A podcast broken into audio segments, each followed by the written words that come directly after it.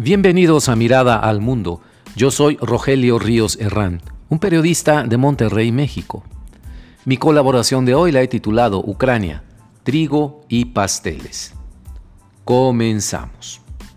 Los mexicanos tuvimos en el siglo XIX un conflicto humillante con Francia, en la llamada Guerra de los Pasteles, allá por el año de 1838, imagínese usted que de reclamos comerciales específicos escaló a una contienda militar.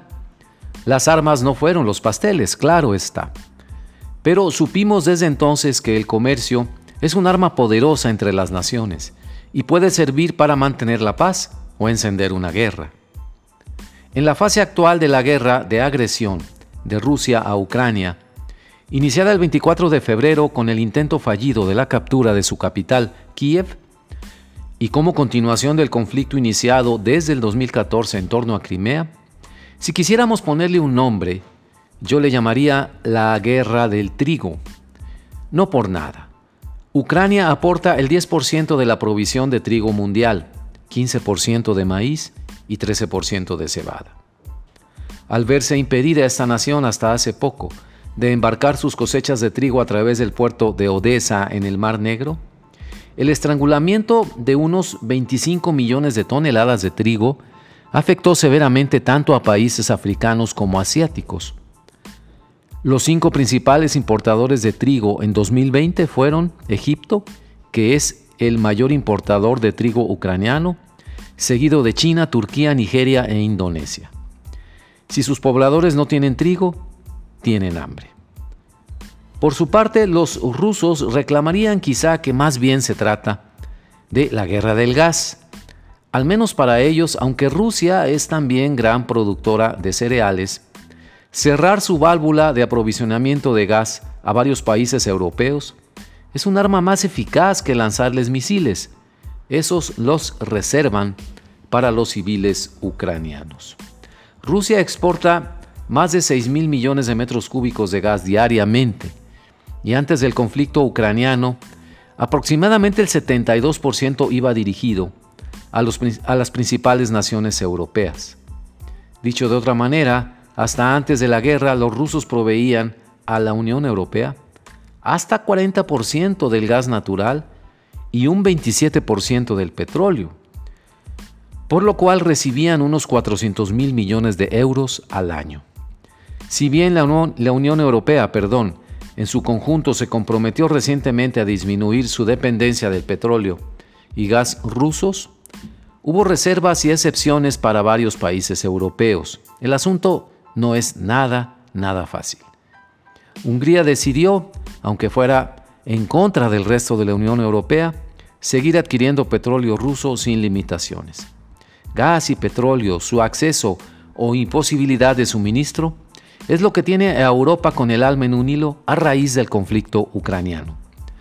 Recientemente el español Joseph Borrell, jefe de la diplomacia de la Unión Europea, expresó en una entrevista al periódico español El País lo siguiente, dijo, hay que explicar a nuestros ciudadanos que la de Ucrania no es una guerra de los demás, nos va mucho en ello. La ciudadanía tiene que estar dispuesta a pagar un precio para mantener el apoyo a Ucrania y la unidad de la Unión Europea. No paró ahí el señor Borrell, pues agregó que estamos en guerra. Esas cosas no son gratis, aunque sí hay que tratar de repartir los esfuerzos de forma equitativa. Pero repito, dijo Borrell, esta guerra nos afecta directamente, aunque nuestros soldados no estén ahí. Hasta aquí la cita textual. Veamos, en un escenario ideal de corto plazo, con un cese al fuego negociado entre Moscú y Kiev entre agosto y septiembre, Europa se salvaría de que la guerra del gas le impidiera contar con ese suministro vital para el inminente invierno. Para África y América Latina sería una garantía de que la guerra del trigo ya no les ahogaría con la falta o escasez de cereales. El efecto de alivio sobre la economía mundial podría ayudar a bajar la inflación y también el atasco en las cadenas de suministro internacionales, al eliminar una fuente de tensión mundial, aunque no olvidemos que hay otra fuente más de tensión internacional, la que se está gestando en torno a Taiwán. En un escenario negativo de fracaso, por otra parte, de las negociaciones de paz entre Rusia y Ucrania y la prolongación indefinida del conflicto, podríamos presenciar cómo se materializan las dos guerras que hemos mencionado, la del trigo y la de gas, al mismo tiempo en una economía mundial que ya no soporta más tensiones. Las voy a enumerar. Inflación desbocada, nuevas olas de COVID y otros virus, migraciones masivas, dislocación casi permanente de las rutas marítimas de comercio internacional en el estrecho de Taiwán, el Medio Oriente y el Mediterráneo. Guerras de aranceles y sanciones económicas que recordemos dañan tanto al que las emite como al que las recibe. Europa debe prepararse para un conflicto de larga duración en Ucrania, ha sentenciado el señor Joseph Borrell.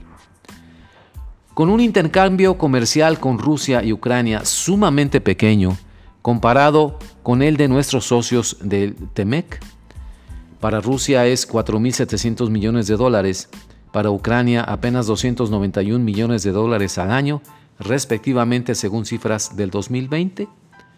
Y con las reservas de petróleo y gas que existen en México, podemos caer en la tentación de decir, como se queja Borrell, esta guerra no es nuestra. Por el contrario, es más nuestra de la que pensamos. Si la gana Vladimir Putin, cortaría de tajo la transición mundial hacia una economía verde, sustentada en la inteligencia artificial y las innovaciones tecnológicas, para dejarnos anclados todavía en la era de los combustibles fósiles y el efecto invernadero, por no hablar del retroceso político.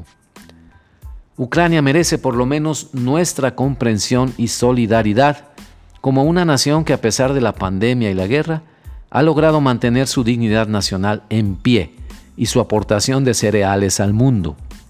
Los ucranianos pagan un alto precio por ello en vidas y destrucción de sus ciudades.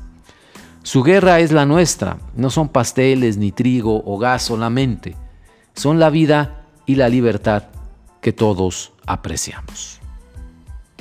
Muchas gracias.